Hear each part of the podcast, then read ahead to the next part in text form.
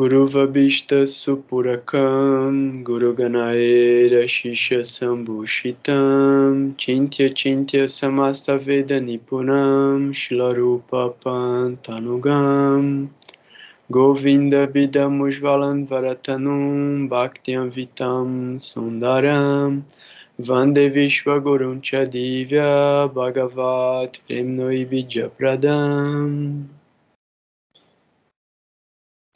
Vancha kalpatarubhyascha kripa sindubhya eva cha patitanam pavanebhyo vaishnavebhyo namo namaha.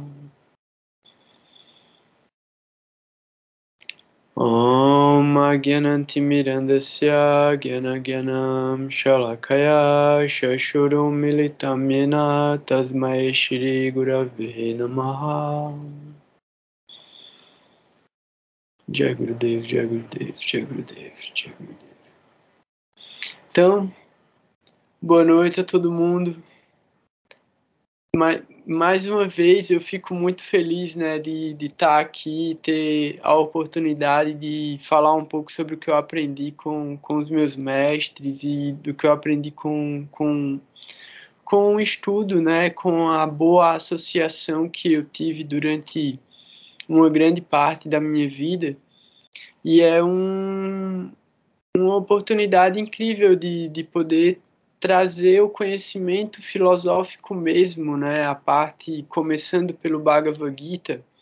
Então, a gente tem como um manual de instruções, né? É, dentro de toda uma perspectiva filosófica, a gente tem uma ancoragem no Bhagavad Gita porque dentro da sucessão, do processo de sucessão do conhecimento, de como esse conhecimento ele foi sendo transmitido, Krishna é um desses marcadores históricos.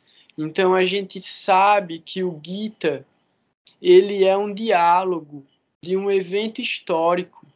Então Krishna nesse nessa situação específica, isso é muito interessante quando a gente pensa a respeito do que significam lilas.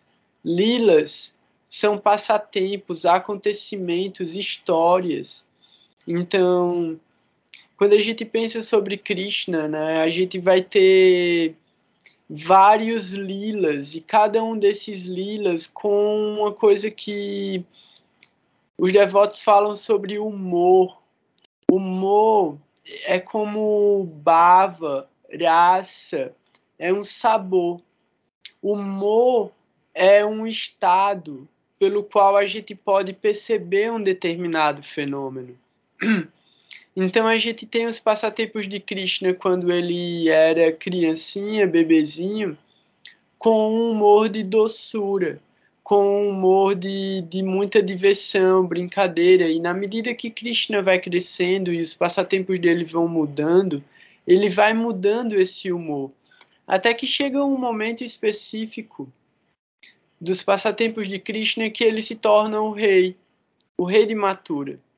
E quando ele se torna rei, ele entra num outro humor. E nesse nesse humor de rei, ele assume uma outra posição, que é no campo de batalha como o conselheiro e quadrigário de Krishna. Eu falei sobre isso um pouco na semana passada, quando eu trouxe um, um, um, um, um tópico do Mahabharata para poder contextualizar o momento específico do Bhagavad Gita, né? Então, a gente tem uma grande batalha, uma grande guerra que vai acontecer dentro de uma família de monarcas. Então, são primos que vão guerrear só que esses primos eles levantaram exércitos. Então é uma gigantesca batalha que vai acontecer para determinar quem vão ser os próximos governantes do mundo. Então a gente tem dois lados, que aí são os Kauravas e os Pandavas. Os Kauravas são os 100 filhos de Dhritarashtra, que é o rei cego, e os Pandavas são os cinco filhos de Pandu, que são os filhos de Kunti e Madre, como eu contei na semana passada, que ela, elas tiveram esses filhos através de mantras, né? Elas invocaram deuses através desses mantras. Então a gente tem esses cinco irmãos contra cem irmãos. Só que eles foram criados juntos, então eles eram conhecidos em todo o reino como os descendentes da dinastia Bharata. Por isso, Mahabharata. Então, é a grande história da dinastia Bharata. Então, tanto os Kauravas quanto os Pandavas são descendentes do rei Bharata. Então, a gente tem Krishna nesse momento específico da batalha de Kurukshetra, ele assume uma posição em relação a Arjuna.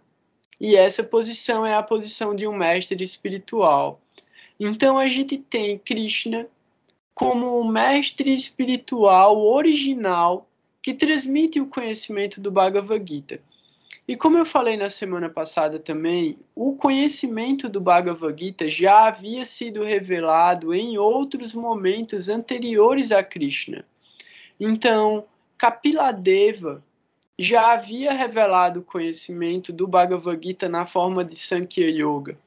Ramachandra também já havia revelado esse conhecimento. E todos os outros avatares que vieram antes de Krishna também revelaram esse mesmo conhecimento ajustado a tempo, lugar e circunstância. Então a gente tem, pelas próprias palavras de Krishna, sempre que houver um declínio da religiosidade, a suprema personalidade de Deus vai voltar para o plano material para ela mesma reestabelecer a religiosidade e trazer os parâmetros pelos quais as pessoas vão poder praticar um processo de autoconhecimento e de autorrealização que leve elas para a liberdade do cativeiro material. Então a gente não tem isso restringido à cultura indiana. Todas as culturas do planeta tiveram uma forma divina que de tempos em tempos veio e trouxe um upgrade para o processo que estava sendo desenvolvido ali. E quando aquela estrutura religiosa ela não se reforma a partir dessa evolução, desse processo de restauração, dissidências se formam e novos aspectos de práticas se manifestam. Então a gente tem isso em todas as culturas do planeta e em todos os níveis e estados de consciência. Existe uma forma divina para orientar aquela camada da sociedade. Então, é uma coisa muito interessante também, né? Tanto Shila Sridhara Maharaj como Gurudeva, eles eram muito respeitosos em relação às outras, outras culturas religiosas e outras práticas espirituais. O que é uma coisa muito difícil, né? Geralmente as pessoas defendem com todas as forças a sua própria concepção. Ao mesmo tempo, eles tinham um respeito muito grande por todos os praticantes, né? Por todos os tipos de, de vertentes filosóficas. Então a gente tem que ter muito cuidado com isso também, né? O que é muito recomendado para um praticante espiritual é não cometer ofensas, porque as ofensas elas são chamadas de aparada e existem diferentes tipos de aparada e como muitas outras palavras, né, vem do sânscrito, a ideia de parar vem de aparada. Então é quando você bloqueia o seu avanço espiritual por causa de uma ofensa que você faz. Então você pode cometer uma ofensa a uma pessoa santa. E isso pode ser tanto um Vaishnava parada, que é quando você Vaishnava significa um adorador de Deus. Alguém que adora Deus, alguém que busca se relacionar com Deus. Isso é um Vaishnava. Então, quando você ofende uma pessoa que está tentando praticar a sua espiritualidade de uma forma sincera, você já bloqueia o canal de misericórdia que você poderia receber das outras pessoas santas. Existe o guru a parada. Guru a parada é quando você ofende diretamente o seu mestre espiritual. E aí o fluxo de conhecimento dele para de vir para você. E aí a gente, a gente ainda tem é, a gente ainda tem vários tipos de ofensas que pode cometer, né? Então ainda tem a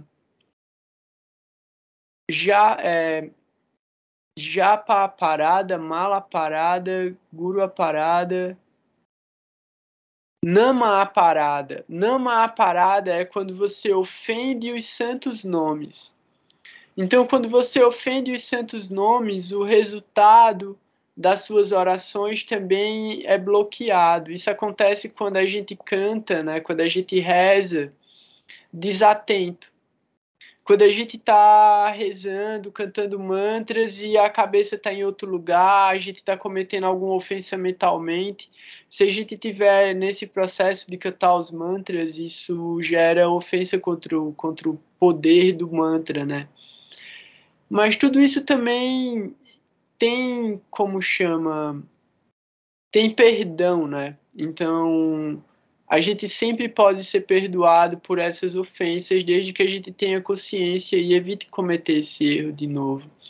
Então vão ter diferentes tipos de, de ofensas que podem ser cometidas e uma delas que se refere ao conhecimento transcendental é como se a gente estivesse buscando no conhecimento transcendental poder material, porque o conhecimento traz muito poder. Então, se a gente estiver tentando buscar o conhecimento para gerar resultados materiais, o resultado material ele vai acontecer, mas você está gerando uma ofensa ao conhecimento transcendental. Então, num determinado momento, você vai ter um karma relacionado a isso. Todas essas ideias elas vão estar descritas dentro do Bhagavad Gita na divisão dos capítulos. Por quê? Cada capítulo do Bhagavad Gita fala sobre um tipo de yoga diferente. E o Bhagavad Gita está dividido em três sessões: Karma Yoga, Bhakti Yoga e Jnana Yoga. Então tem alguns capítulos sobre Karma Yoga, alguns capítulos sobre Bhakti Yoga e alguns capítulos sobre Jnana Yoga mas de, no decorrer da leitura a gente vai encontrando qual é a meta última e o resultado de cada um desses yogas e a gente entende que o conhecimento mais elevado da transcendência leva para a devoção. Por quê? Porque Karma Yoga, na melhor das hipóteses, vai gerar karma bom e esse karma bom vai trazer resultados dentro das vidas materiais, ou no máximo, vidas em planos celestiais. Porque existe uma diferença entre celestial e transcendental. A diferença básica entre celestial e transcendental é que transcendental é o contrário de material e celestial é o contrário de infernal.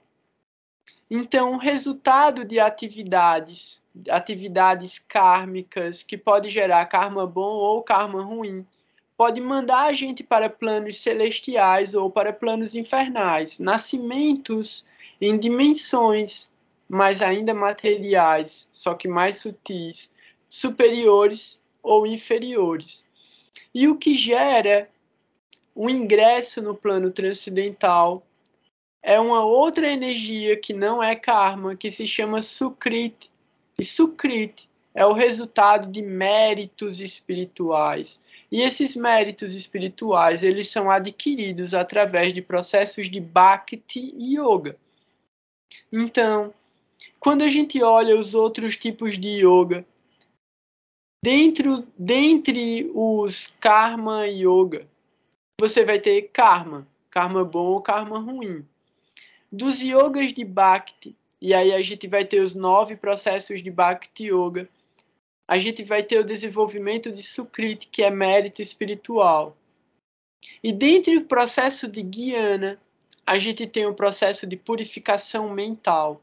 Por quê? Porque o conhecimento vai purificar a nossa mente e vai utilizar a nossa inteligência num propósito mais elevado. Então, Gurudeva também falava, né?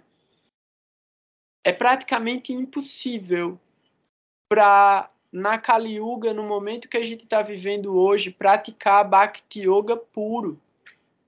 Então, a própria natureza interna das pessoas vai direcionar elas para uma mistura, que se mistura é mishra ou masala, né? Mas a expressão nesse caso é mishra, porque não se refere a elementos, né? Se refere a ideias.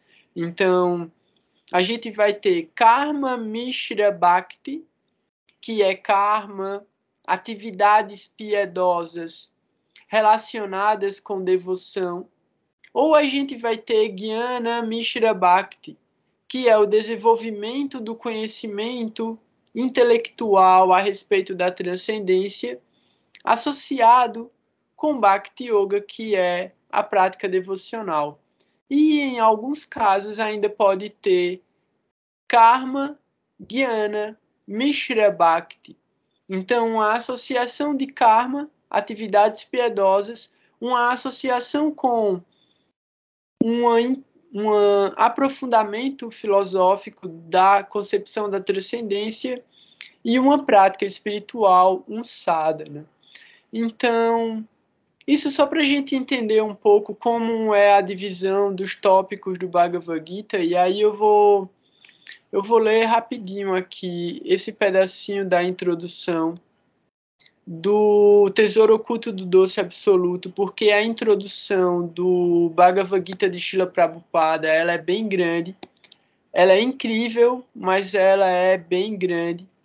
Então, eu sugiro que quem, que, quem tiver um tempinho e, e quiser ler, é muito legal, porque Prabhupada traz diferentes pontos pelos quais a gente consegue alcançar esse conhecimento, e aí tem algumas coisas que são bem, bem importantes da gente entender também, que também está relacionado com o processo de sucessão discipular, que é o seguinte, eu vou, eu vou explicar isso agora logo é melhor. Que é o seguinte: dentre essas categorias literárias das escrituras indianas, o processo de desenvolvimento e aprofundamento e refinamento dos tópicos filosóficos ele é baseado num processo de tese, antítese e síntese. Então, de tempos em tempos, um grande mestre vinha e trazia uma grande revelação sobre uma determinada escritura e estabelecia aquela escritura como a mais elevada que continha o segredo de, da mais sutil e sublime forma de se relacionar e de adorar a Deus. Beleza. Então, de tempos em tempos, uma escritura era trazida e colocada no topo, era trazida e colocada no topo, isso dentro das eras, das yugas também. Então, a gente vai ter Satya Yuga, Treta Yuga, Dwapara Yuga, Kali Yuga, revelando escrituras que vão fazer com que as pessoas daquele tempo, lugar e circunstância possam alcançar a transcendência. Começa então, o Maharaj é o que faz os comentários sobre esse Bhagavad Gita também em alguns capítulos e ele que escreveu essa introdução. Então aqui já tem um, um mantra bem legal.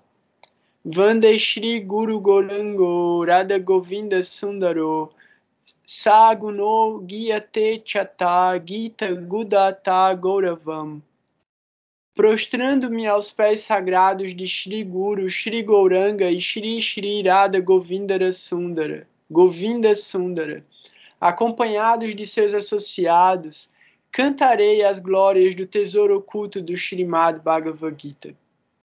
Sendo o Srimad Bhagavad Gita muito conhecido entre os eruditos, deve-se dar uma explicação sobre a concepção desta edição.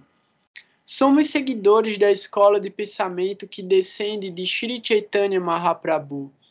Portanto, esta edição baseia-se nos comentários ao Sri Gita dos proeminentes e exaltados Sri Gaudiya Vaishnava Acharyas, Sri Vishwanatha, Sri Baladeva e Srila Bhaktivinoda Thakur.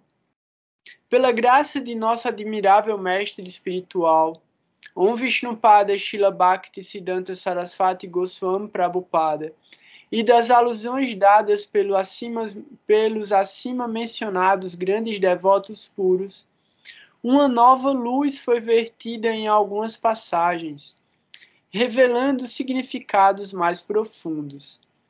O leitor devotado apreciará isto, particularmente com relação aos comentários dos quatro versos descritos por Shri Vishwanath Pada, Vishwanath Pada como os quatro versos essenciais Chaturisloki do livro. Chaturisloki significa quatro versos. Chatu é quatro, Sloki é verso. Geralmente, o Shri Gita é conhecido como um excelente estudo da ciência da religião. A linguagem do Shri Gita é simples e doce. Seu humor é grave, extenso e radical.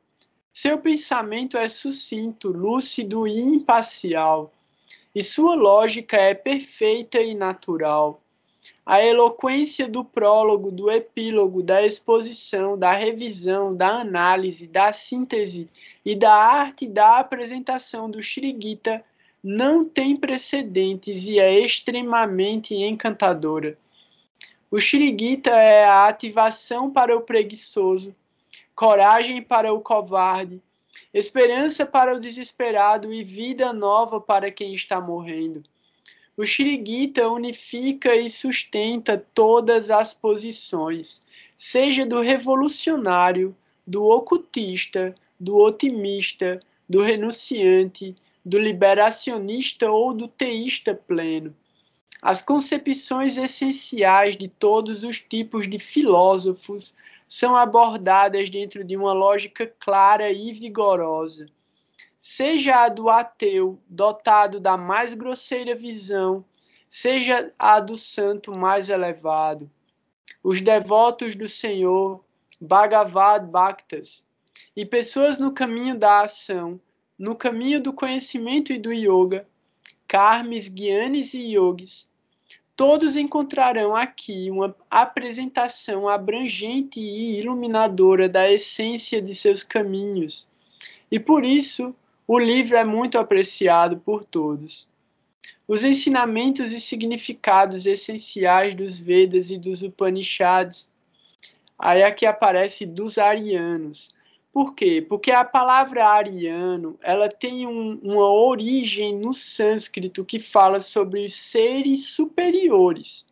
Essa palavra ariano ela foi deturpada depois quando foi apropriada pelo pensamento alemão.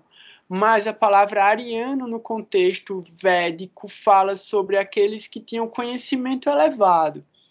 Então, os ensinamentos e significados essenciais dos Vedas e dos Upanishads dos arianos são explicados diretamente, e a essência de muitas doutrinas não arianas também. O Sri Gita nos ensina a iluminação através da execução abnegada de atividades ordenadas pelas Escrituras. Quando a consciência é purificada, a autorrealização ou realização espiritual é alcançada. Em sua maturidade, esta realização pura brota, convertendo-se em serviço amoroso, namorada, jubilosa e divina. Do ponto de vista do Sambandha Gyana, ou o conhecimento a respeito do relacionamento, o Sri Gita revela a concepção de que a realidade absoluta é uma personalidade transcendental. Só essa frase aqui, a gente podia tipo parar nela e, e pensar muito a respeito disso. O que é que está falando? Do ponto de vista do Sambandha Guiana, ou o conhecimento a respeito do relacionamento, o Shri Gita revela a concepção de que a realidade absoluta é uma personalidade transcendental. que, que isso quer dizer?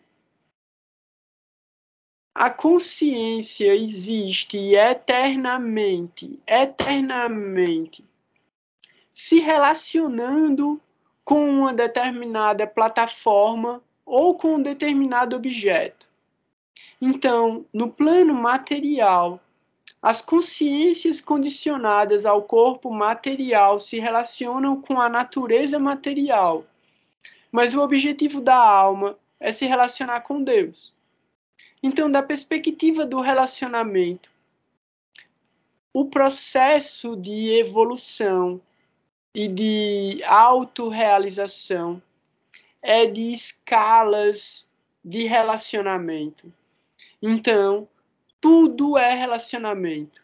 A alma se manifesta para se relacionar. O objetivo original da alma é relacionamento.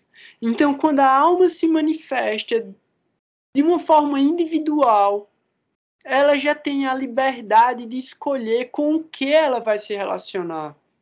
Então, essa alma individual que se manifesta de uma plataforma que é tem um Tatasta Shakti, Brahma Jyoti, é o, a plataforma indiferenciada, ela é a membrana que separa um plano do outro, que separa o plano transcendental do plano material. É a plataforma do, do Nirvana. O Nirvana por quê? Porque é impessoal, é imanifesto, está tudo dissolvido e tudo adormecido. A alma se manifesta daí. Então, quando a alma desperta, desse oceano de sonhos, desse oceano sem sonhos, né? Porque é sem sonhos, a alma está no sono sem sonhos. Quando ela desperta, ela, dependendo também do karma que ela já carrega de outras manifestações cósmicas, ela pode escolher o plano material ou o plano transcendental. Se ela vai para o plano transcendental, ela não assume uma identidade corpórea, ela assume uma personalidade transcendental.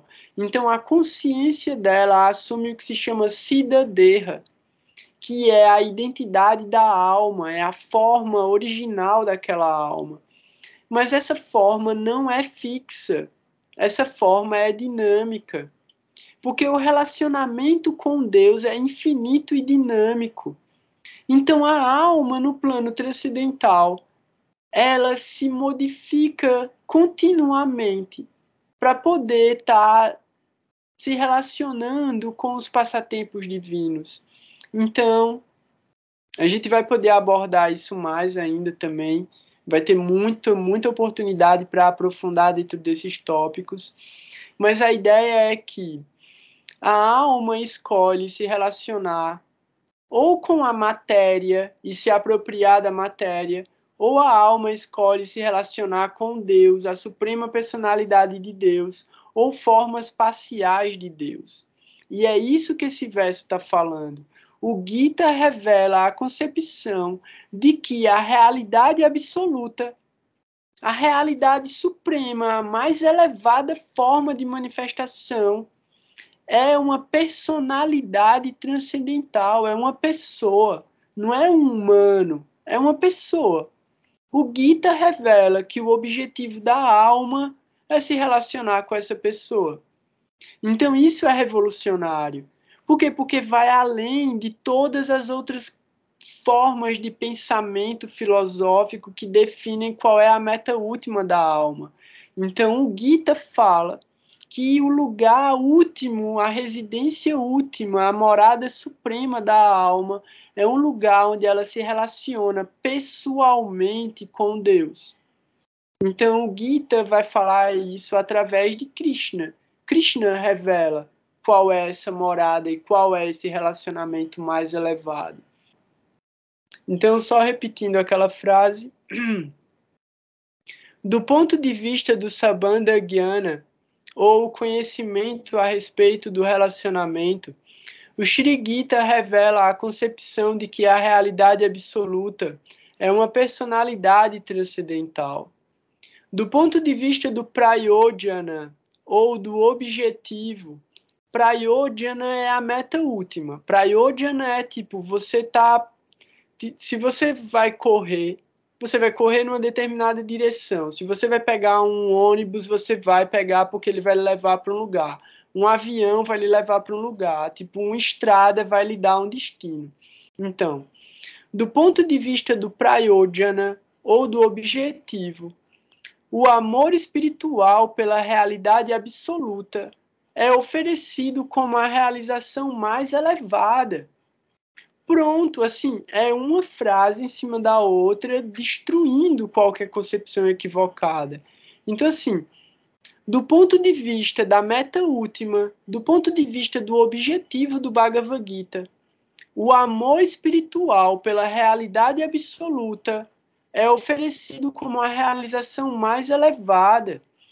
Então, vão ter infinitos yogas e infinitos tipos de prática, mas a prática mais elevada, que leva para o objetivo mais elevado, é o amor espiritual pela realidade absoluta. A realidade absoluta é a suprema personalidade de Deus. E do ponto de vista de abideia, ou o meio para se alcançar o objetivo, somos ensinados a inicialmente oferecermos nossas ações ao Supremo Senhor, seguido do cultivo da autorrealização favorável à realização do Senhor e, finalmente, a rendição ao Senhor, excluindo todos os demais esforços. Então, assim, é uma prática de se aproximar cada vez mais dessa forma absoluta, em que vai chegar um momento em que você não vai mais executar outras atividades, a não ser buscar se relacionar com Deus. Porque no Gita, Krishna ainda fala que aquele que é realmente inteligente entende que nada é diferente ou separado de Deus o que faz essa diferença e essa separação é o nosso desejo egoísta de apropriação de uma determinada coisa. Então, quando a gente entende que tudo é Deus e que tudo está a serviço de Deus, todas as nossas atividades são para esse propósito. Não tem nada no interesse próprio, individual ou separado, né? Finalmente, os meios culminarão no objetivo quando, em sua identidade espiritual perfeita, a pessoa envolve-se de todo o coração no serviço amoroso transcendental ao Senhor. Bhakti Yoga é isso. O Shri Gita mostra claramente as distinções entre os vários caminhos, tais como o caminho da ação, incluindo a adoração aos semideuses para obter satisfação material, e o caminho do conhecimento para atingir a liberação. Então, aqui, a adoração aos semideuses é karma yoga. A gente vai ver isso em astrologia também como os processos de karma kanda, para aliviar o nosso karma negativo. Então, quando a gente olha no mapa e a gente vê que tem um determinado peso ali e a gente quer eliminar aquele peso, a gente executa atividades de Karma Yoga ou de Karma Kanda, que é uma adoração aos semideuses para tranquilizar os semideuses e dar resultado material para a gente. Isso é Karma Yoga. E o caminho do conhecimento para atingir a liberação. Jnana Yoga, o conhecimento, ele leva a gente até o limite da plataforma material. E aí a gente vai entender e, e diferenciar e distinguir, discernir toda a energia material para poder desenvolver Bhakti e sair. Então, assim, Karma Yoga alivia a vida material, a existência material. Jnana Yoga leva você a distinguir a natureza material. Mas Bhakti Yoga é o que leva você para o outro lado. Aí, aqui é. Beleza. O leitor atento pode observar que o Shrigita, em seu estudo comparativo, refuta o equívoco de que muitos caminhos e metas são todos iguais ou unos. Vamos lá. O leitor atento pode observar que o Shrigita, em seu estudo comparativo, refuta o equívoco de que os muitos caminhos e metas são todos iguais ou unos. Pelo contrário, afirma: o homem é conhecido por sua fé. Mas o que, que quer dizer com isso aqui? Os, muito, os muitos caminhos e metas são todos iguais ou unos. Por que isso é um equívoco? Porque muita gente querendo trazer uma ideia de sincretismo, de. É, tem uma outra palavra, quase como um esoterismo ou uma coisa de somos todos um, todos os caminhos levam para Deus, todas as religiões levam para o mesmo lugar. Não levam. Porque isso é estado de consciência.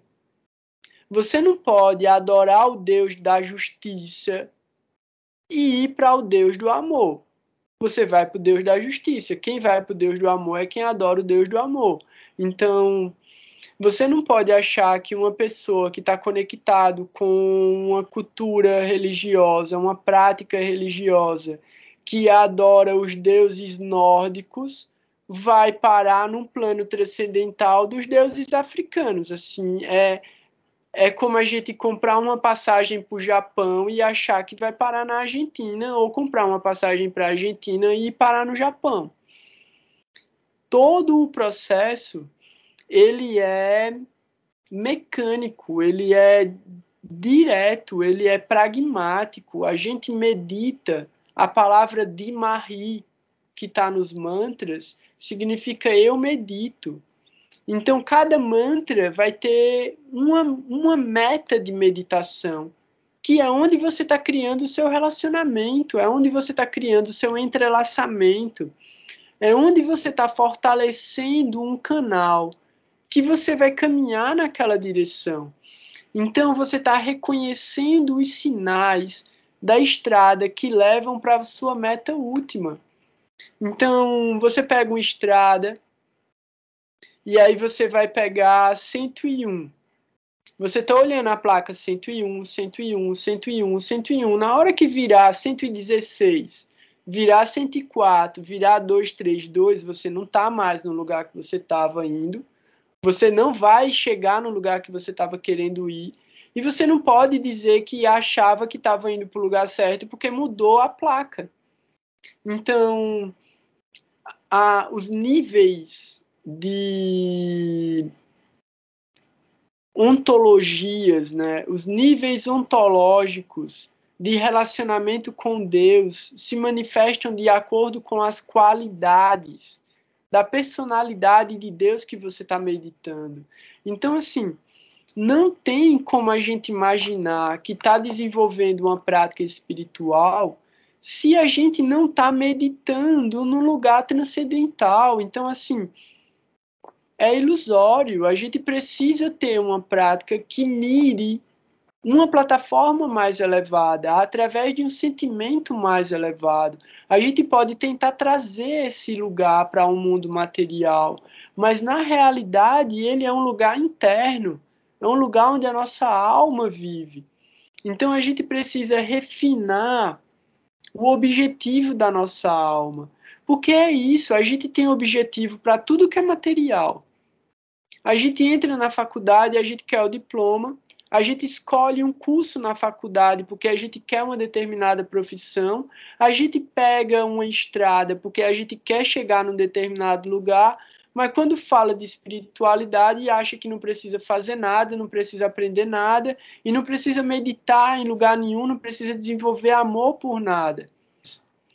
Basicamente, a gente precisa entender que o processo ele é uma evolução progressiva e dinâmica. Então a gente nunca vai poder achar que já chegou no lugar da iluminação, senão a gente para. Então, a escala ontológica, né, o horizonte ontológico, na medida que a gente sobe, ele fica mais amplo. Então, esse refinamento dessa escala ontológica, desse horizonte ontológico, é a capacidade que a gente tem de eliminar tudo aquilo que faz parte do nosso ego e da nossa satisfação individual e tentar entender o que é que é a verdade além do nosso egoísmo. Então, a partir desse parâmetro, a gente já vai evoluindo progressivamente, porque cada vez a gente remove um véu de ignorância e a gente vai vendo mais claramente a realidade das coisas. Uma coisa interessante, eu ia falar isso no começo, mas eu acho que agora vai, vai trazer um, um resultado até mais interessante. A concepção filosófica revelada por, por Chaitanya Mahaprabhu que é a vertente pela qual a gente estuda e a gente tenta praticar, ela é a mais elevada e sofisticada perspectiva de revolução possível no nível individual e coletivo. Então, assim, a própria ideia de desenvolvimento de desenvolvimento, a própria ideia de desobediência civil, que veio ser desenvolvida séculos depois, tem origem no pensamento de Mahaprabhu, na atitude de Mahaprabhu. E, assim, de uma maneira muito simples, muito simples mesmo, a gente pode passar anos falando sobre isso. Mas a ideia de Mahaprabhu é rejeitar completamente qualquer aspecto da ilusão material. Então, tudo isso é ilusão. Em última análise, todos esses pensamentos, sejam pensamentos mesmo positivos, relacionados à compaixão, de querer ajudar, de querer fazer o melhor que pode, isso ainda está dentro de uma camada de achar que pode mudar alguma coisa. A nossa capacidade de mudar é individual. A gente pode tentar aliviar o sofrimento das outras pessoas de diferentes maneiras, mas isso não faz parte da nossa religião e nem é religião que a gente está procurando, mas pela ideia, né, de uma prática. Então, ajudar as outras pessoas ser bom, fazer o melhor que a gente puder por todo mundo que a gente puder é o mínimo que a gente tem que fazer. Se a gente tipo, se a gente não tiver compaixão pelas outras entidades vivas e pelos que sofrem, a gente não merece o nome humano.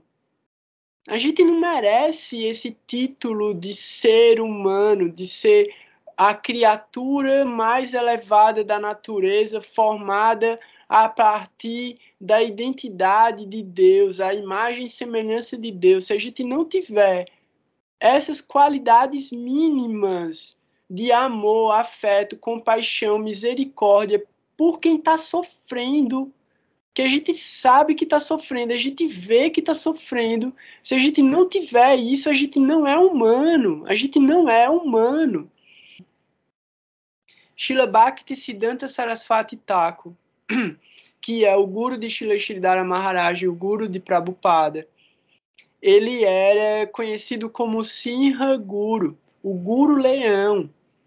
E ele estava viajando pela Índia e ele tinha ido já para a Inglaterra pregar a consciência de Krishna lá e ele tinha onde ele passava ele derrotava todos os filósofos e todos os pensadores, ele era o destruidor, ele era o caçador, o leão, o rei de todos os filósofos.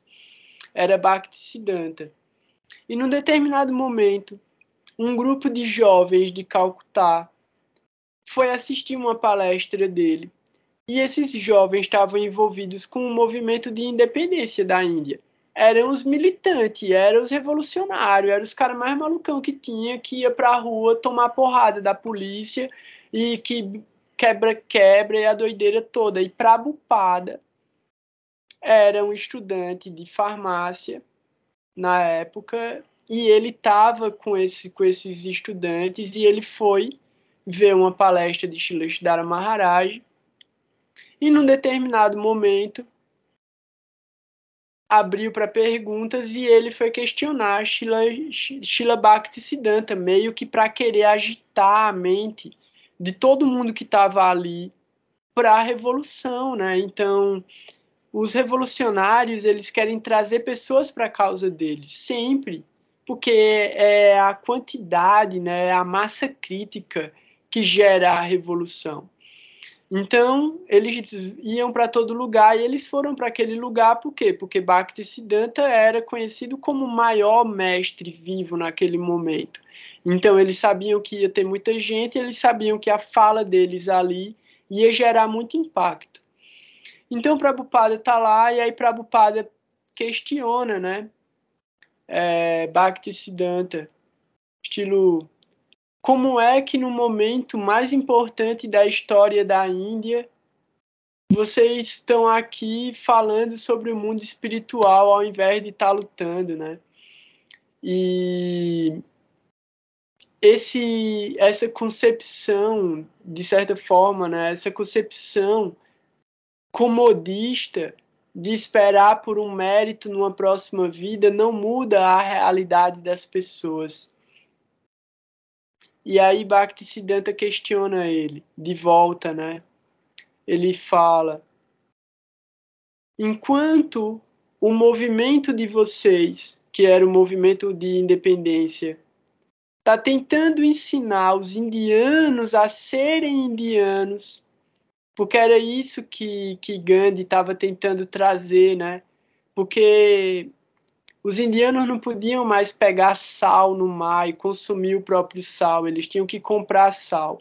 Eles não podiam mais fazer tecidos e tecer fibras, eles tinham que comprar tecido da Índia. Então, o movimento de Gandhi estava trazendo um empoderamento de novo para os indianos de que eles eram autossuficientes, eles não precisavam dos ingleses. E aí, Bhaktisiddhanta questiona, fala: vocês estão ensinando os indianos a serem indianos.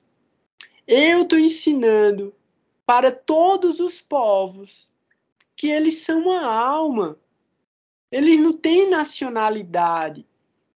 Você, Bhaktisiddhanta fala, né? Você que é tão inteligente e fala inglês tão fluentemente, devia ir para o Ocidente ensinar eles sobre a consciência de Krishna. Depois disso, Prabhupada virou discípulo de Bhaktisiddhanta. E quando ele já estava com quase 70 anos, 70 anos, Prabhupada foi para os Estados Unidos e iniciou o movimento da consciência de Krishna lá.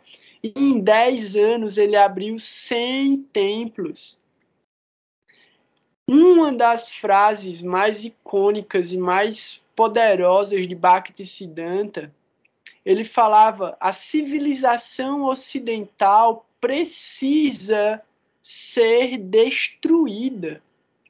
O pensamento materialista e consumista e egoísta do Ocidente precisa ser eliminado completamente, senão ele vai extinguir a vida no planeta.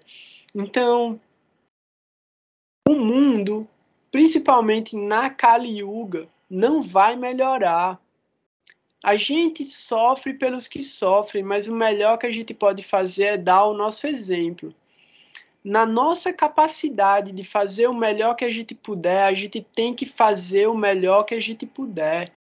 Os devas fazem o trabalho de aliviar o sofrimento dos servos de Deus. Então, aqueles que têm fé pedem a Deus por uma intervenção divina, e essa intervenção divina vem através dos agentes, por quê? Porque aqueles que entenderam o papel, o papel do próprio Dharma são agentes de intervenção transcendental no mundo material. vão ter vários níveis de serviço que a gente pode executar. É, é como a gente consegue dar o melhor que a gente tem através de uma cura que a gente fez dentro da gente mesmo. Então, aquilo que sustenta os nossos mais elevados valores, a gente pode distribuir para todas as pessoas, porque isso vai se tornar cada vez mais abundante dentro da gente mesmo. Então, assim, a indignação, ela é muito importante, mas a indignação tem que ser o combustível que alimenta o nosso, o nosso veículo que leva para uma prática verdadeiramente transcendental e que não espera nada em troca.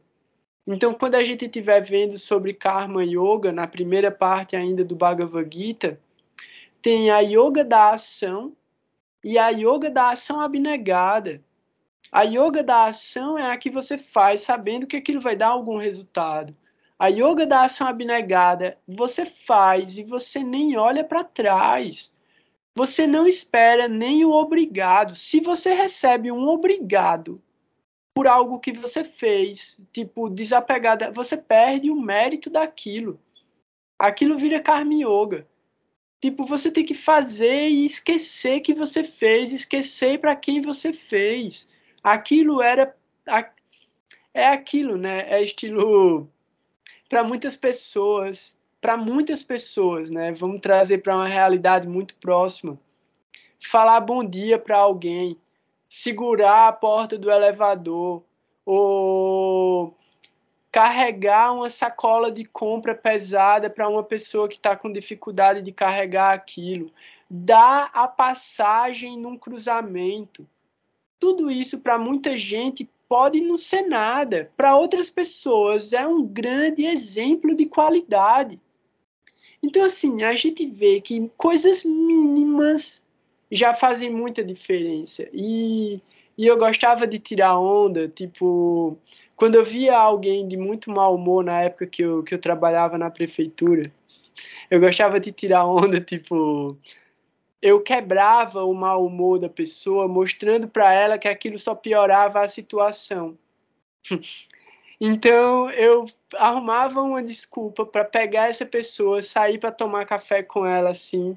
E aí onde a gente estava passando e andando, eu ia sorrindo para todo mundo e cumprimentando todo mundo com um bom dia, com uma coisa bem feliz. A energia que voltava mudava o humor da outra pessoa, ela não conseguia mais ficar de cara feia.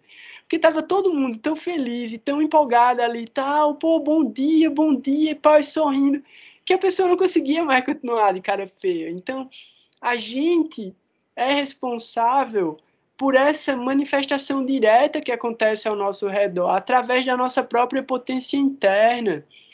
Então, quando Shila Shidara Maharaj e Shila Gurudeva falam de ser humilde e tolerante e oferecer respeito a todo mundo, tá dentro disso também.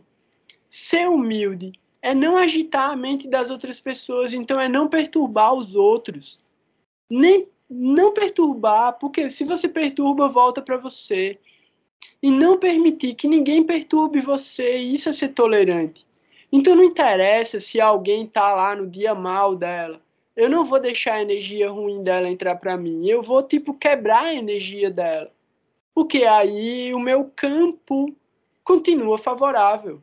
Eu não vou deixar uma pessoa perturbar o meu campo. Então, tudo isso faz parte do cultivo do estado de consciência. Então, não existe, ah, eu me iluminei. Não, você tem que acender a luz todo dia. E se for uma vela, ela pode apagar com o vento. E você vai ter que acender de novo. Então, Nirmal. Nirmal significa firme. A gente tem que ter uma fé que mantenha o nosso fogo firme, uma chama que não se abala e não se apaga facilmente. O ideal é que não se apague de jeito nenhum, mas que pelo menos não se apague facilmente. Eu queria terminar pelo menos a introdução, mas assim, estamos abertos para qualquer pessoa que quiser ligar o microfone e falar. E a gente vai, o Bhagavad Gita é para ler a vida todinha. Então, é nós. Alguém quer falar alguma coisa? Não? Beleza. Tamo junto. É nós. É isso. Então, continuando, estes versos fornecem uma consideração mais profunda desse assunto. Isso são versos do próprio Bhagavad Gita. O yogi é superior às pessoas envolvidas em austeridades, superior à pessoa dotada de conhecimento e superior à pessoa de ação. Portanto, ó Arjuna, seja um yogi Aí o detalhe, esse yogi que é para Arjuna ser, não é esse yogi que anda com o Met e, e, e não, não, é esse yogi não, hein? e fica fazendo, botando o pé na cabeça. Isso é outro tipo de yogi. Esse yogi é o autorrealizado. A pessoa que alcança a própria verdade e a própria alma. Ó, portanto, ó Arjuna, seja um yogi.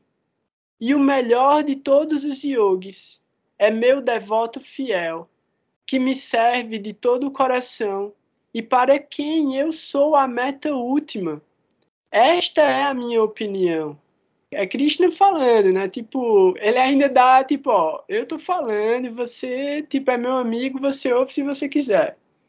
Então, ao mostrar a inferioridade e a falta de significado da renúncia, o presente do Shirigita é mais substancial e positivo. O Karma Yoga ou o oferecimento das ações ao Senhor Supremo, sem nenhum interesse particular, é preferido à mera, renu à mera renúncia, da, renúncia da ação.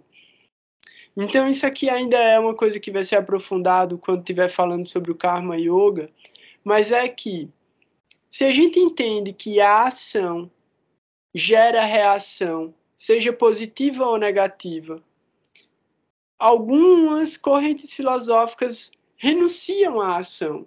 Dizem, eu não quero karma nem bom e nem ruim, eu não quero karma nenhum.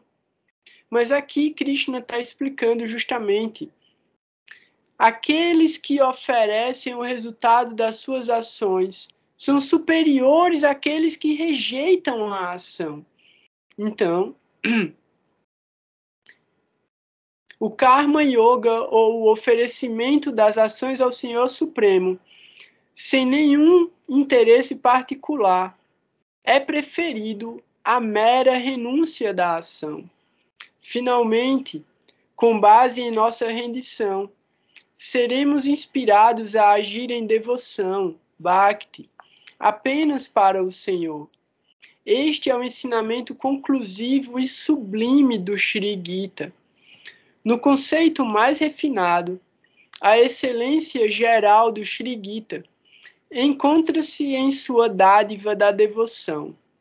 Em sua manifestação plena, tal devoção é Prema Bhakti, a devoção amorosa à suprema personalidade todo atraente, Shri Krishna, a realidade e o belo o ensinamento secreto, secretíssimo e o mais secreto de todos, foi concedido em forma do cantar congregacional dos santos nomes do Senhor, Sankirtana, e do serviço espontâneo, Bhava Seva, com redição e dedicação exclusiva ao prazer transcendental de Krishna, como sendo a meta última da vida.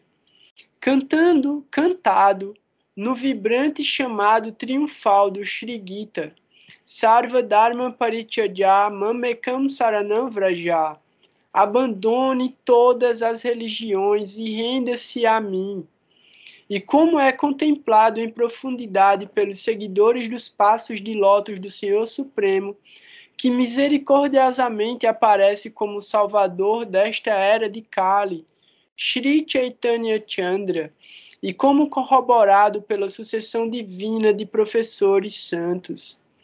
Possa o Senhor Shri Krishna aceitar a oferenda desta edição. Swami Bhakti Rakshak Sridhar Shri Chaitanya Saraswati Mat Navadvip, no dia do Jamashtami do ano Bengali de 1368. Essa foi a introdução do Srimad Bhagavad Gita. Então, já está meio tarde. Eu queria saber se alguém tem alguma pergunta, alguma colocação para fazer. E aí a gente vai realmente entrar no primeiro capítulo na semana que vem. E aí eu dou uma dica, que é o seguinte: no Gita de Prabhupada, nesses primeiros versos do primeiro capítulo, ele já explica quem são todos esses personagens que vão ser citados. Porque o primeiro capítulo do Gita se chama Observando os Exércitos. Então, é Krishna e Arjuna olhando o campo de batalha e vendo todo mundo que está no campo de batalha. Então, como eu não falei o Mahabharata, vários desses personagens, a maioria não sabe quem é. Então, no Bhagavad Gita de Prabhupada, ele explica quem são cada uma dessas pessoas. É legal, quem puder ler.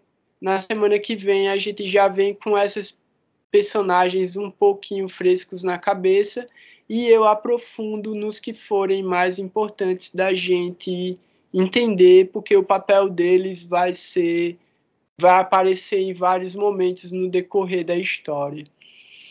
É... Alguém quer falar alguma coisa? Eu tô ficando rouco já, tanto que eu falei. Beleza, então é isso.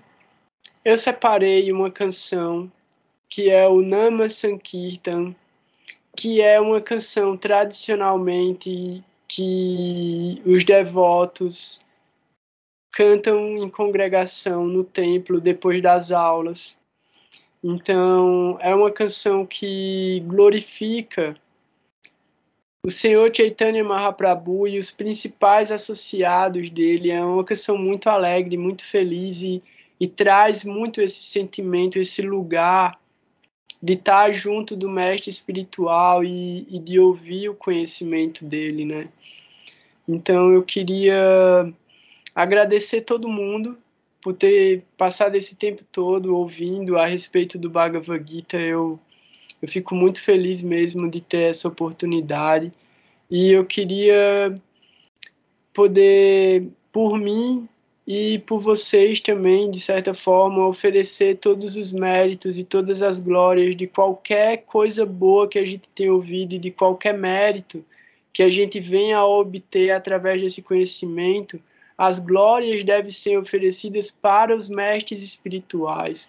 Shila Shridhara Maharaj, Shila Bhakti Rakshak, Shridadev Goswami Maharaj, Shila Bhakti Siddhanta, Shila Prabhupada, Shila Govinda Maharaj, Shila Madhusudana Maharaj, Avaduta Maharaj, Goswami Maharaj, todos esses santos que continuam ainda, alguns deles, né, os que estão vivos, continuam dedicando integralmente toda a energia, toda a consciência, toda a força deles, o tempo deles, o amor, o afeto, a doçura deles em distribuir esse conhecimento transcendental.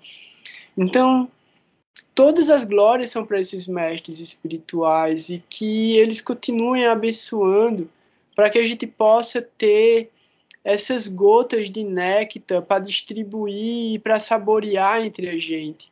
Então, o estudo do Bhagavad Gita é, uma desculpa para criar uma oportunidade de boa associação para mim. Porque vocês são a minha boa associação, porque me trazem o meu mestre espiritual através desse conhecimento. Porque enquanto a gente está aqui trocando ideia, a minha mente está conectada com ele. Então eu não estou apegado à superfície ilusória da matéria.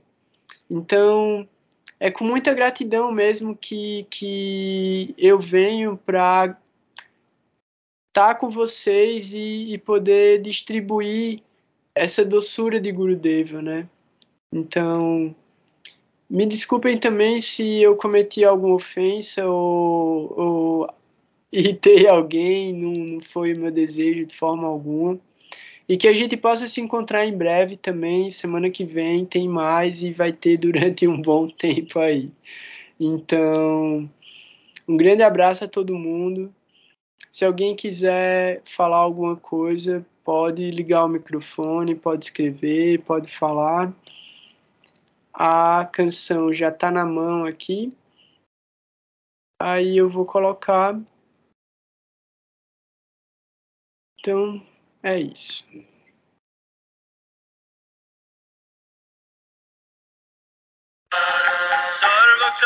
Opa. Hariharaya Nama Krishna Jadavaya Nama Hariharaya Nama Krishna Jadavaya Nama Hariharaya Nama Krishna Jadavaya Nama Hariharaya Nama Krishna Jadavaya Nama Jadavaya Madhavaya Keshavaya Nama Jadavaya Madhavaya Keshavaya Nama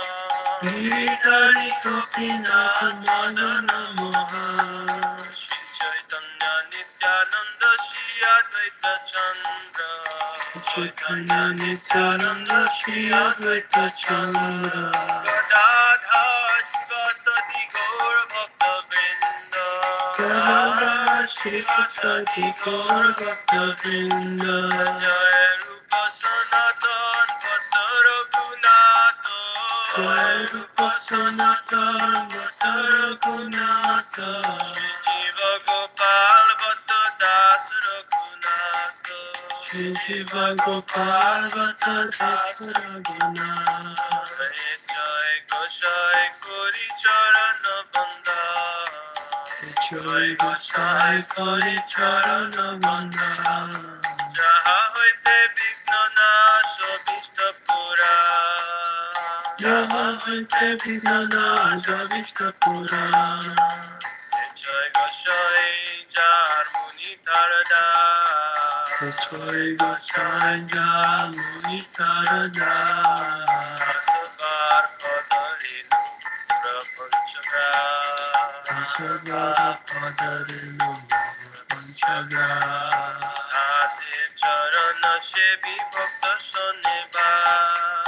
তাদের চরণ সেবি ভক্ত শোনেবা জনমে জনমে মোরে অবিলা জনমে জনমে মোরে অবিলা জয় গোসাই জবে ব্রজে কইল বাস জয় গোসাই জবে